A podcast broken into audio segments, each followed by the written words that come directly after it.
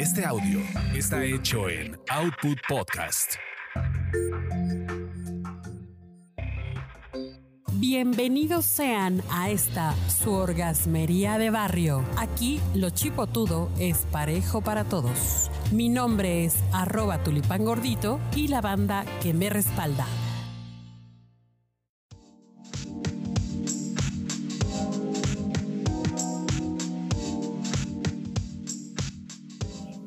Queridísimas amigas y amigos, pues aquí traemos la información real, verídica y eh, fundamentada, nada menos y nada más que de otro anticonceptivo, de otro medio para evitar ese embarazo que pues no queremos que llegue, ¿verdad? Y cuidarnos de poder tener pues una vida un poquito más planeada.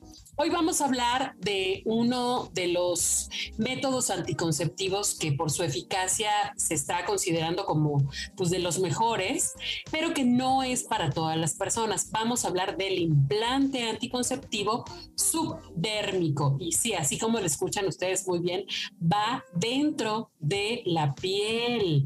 ¿Qué es este implante? Bueno, el implante es una pequeña varilla que tiene aproximadamente unos 4 centímetros y 2 milímetros de grosor, un tubito bien chiquitito, blando, flexible, que eh, se introduce en una parte de la piel digamos que entre las primeras capas de la piel y que tiene un efecto hormonal, así como todos los anticonceptivos hormonales, libera durante un periodo de tiempo de aproximadamente de 3 a 4 años eh, una hormona que se llama progestageno, que es algo similar a la progesterona de las mujeres. Ojo aquí, es algo similar, no es progesterona y ahí también vienen las, las posibles consecuencias consecuencias de usarlo, porque pues es que siempre eh, las hormonas son cabronas, queridos eh, web escuchas y web escuchas, porque son tan canijas que te cambian muchísimas cosas de tu cuerpo y de tu, pues de tu salud mental inclusive.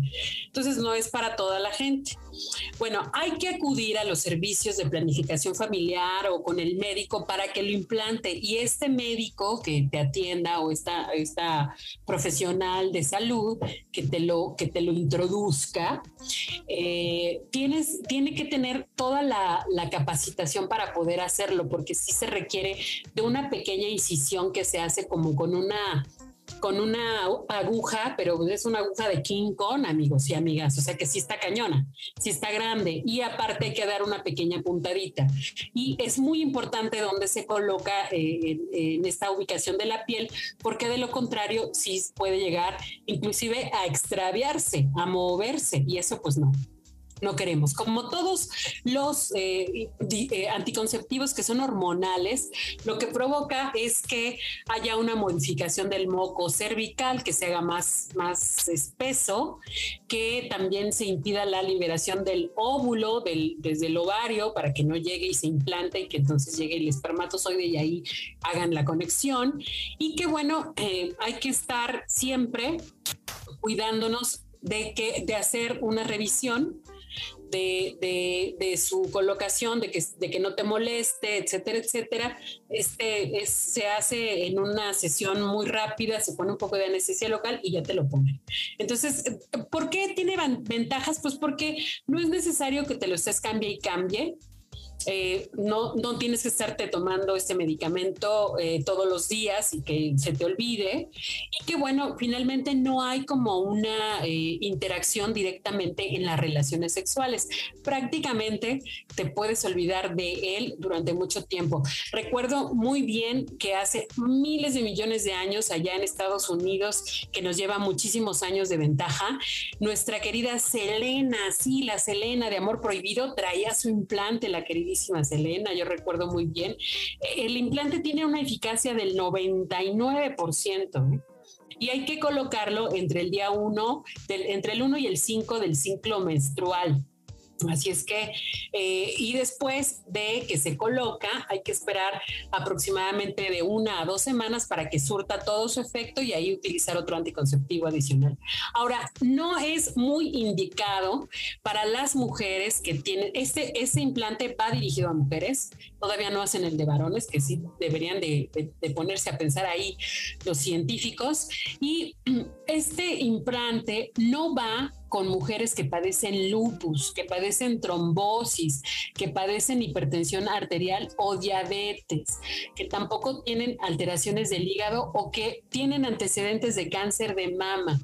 Algunas veces sí te puede provocar algunos efectos como acné, dolor de cabeza, que tengas ciclos menstruales irregulares, alteraciones de sangrado, cambios emocionales del apetito, quistes y eh, inclusive dolor abdominal se ha llegado a, tener también constancia de que provocan cierto em, aumento de peso en las mujeres que lo, que lo utilizan. Así es que bueno, pues miren, hay que acudir con los servicios de planificación familiar y valorar si efectivamente a nosotros, por nuestras características, nos corresponde utilizarlo y si nos corresponde, pues a darle vuelo a la hilacha, queridos. Ahora muy bien, aquí, ojo, como cualquier anticonceptivo hormonal, como cualquier anticonceptivo que no es de barrera.